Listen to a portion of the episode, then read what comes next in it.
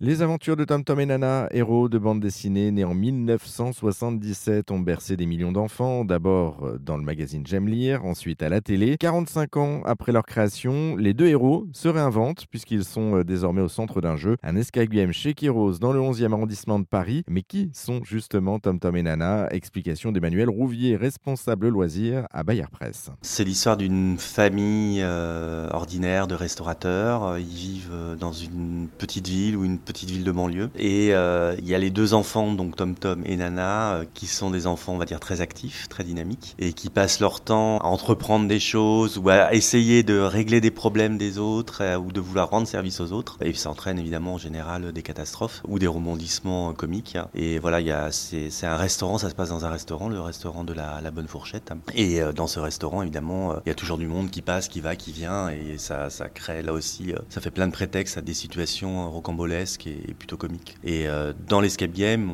on, a évidemment, on retrouve la salle du restaurant, ça on spoil pas en, disant ça. Et il y a plein de rebondissements qui se passent dans cette salle et après il y a d'autres surprises. Il y a pas mal de personnages hein, d'ailleurs euh, dans la bande dessinée. Il y a le papa qui est euh, lui le chef cuistot. Adrien Dubouchon, Yvonne Dubouchon, Marie-Lou la grande sœur, et puis la fameuse tante Roberte qui est là le, prétexte scénaristique de la BD. Parce que Tom Tom et Nana en fait ont un carnet à secret dans lequel ils disent du mal de tante Roberte parce que ce qui les ennuie avec tante Roberte c'est qu'elle passe son temps à faire le ménage et donc là, le carnet à secret est perdu, catastrophe. Et donc la mission des joueurs, c'est d'aider Tom Tom et Nana à retrouver le carnet à secret de Tante Robert. On essaye de gérer le temps de jeu pour que ça dure une heure, en tout cas pour les enfants. Après, en mode adulte, on est là sur les critères plus classiques où des gens peuvent sortir avant ou pas. Et du coup, je présume qu'on n'a pas le temps de se poser pour aller prendre un café sur place ou manger un morceau. Alors, euh, ah, il y a une petite surprise à la fin, vous verrez. Mais on n'a pas le temps de prendre un café ou une bière au comptoir de la bonne fourchette parce qu'il y a quand même beaucoup d'énigmes à résoudre. Alors, on va revenir justement sur l'escape game. Pourquoi est-ce que vous avez lancé un escape game? L'idée de départ, euh, c'est vraiment quand on a lancé l'activité loisir euh, il y a 4 ans, euh, c'était de proposer des,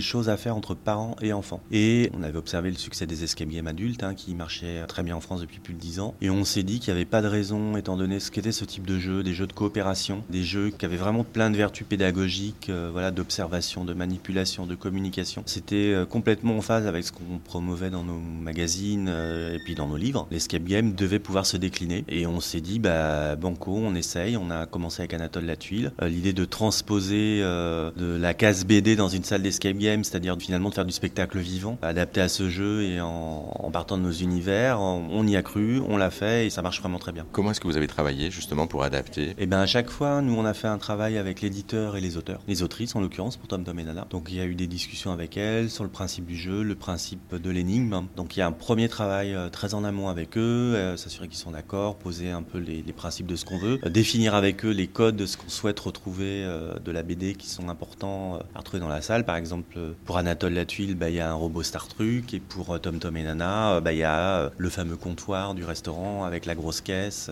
qui est très identifié. Ça, c'est le premier temps. Ensuite, on a un deuxième temps avec des game designers. donc là, on a bossé avec l'équipe de Keros pour créer vraiment, pour le coup, une scénarisation avec des dynamiques de jeu, des énigmes spécifiques au service de l'histoire qu'on veut raconter. Et puis, il y a un troisième temps où là, c'est la partie travaux, euh, design. Là, on bosse évidemment avec euh, des artisans, mais aussi euh, avec des scénographes. Et là, on a bossé avec une scénographe qui connaît très bien l'univers de Tom Tom et Nana. Elle l'a traité, elle a travaillé, elle a pu travailler à l'occasion d'une exposition à Angoulême autour de, cet univers-là. Et donc, on a bossé avec elle sur les accessoires, sur toute la partie graphique de la déco, et y compris jusqu'au choix des linos et des peintures de couleurs. Pour ceux qui ont connu la BD dans les années 90, 80, enfin ceux qui sont adultes aujourd'hui, ça marche à fond. Côté j'y étais, retombé en enfance. Euh, là, il n'y a pas. C'est 200% d'effet, là, c'est sûr. Ça fonctionne. On redevient un enfant pendant une heure.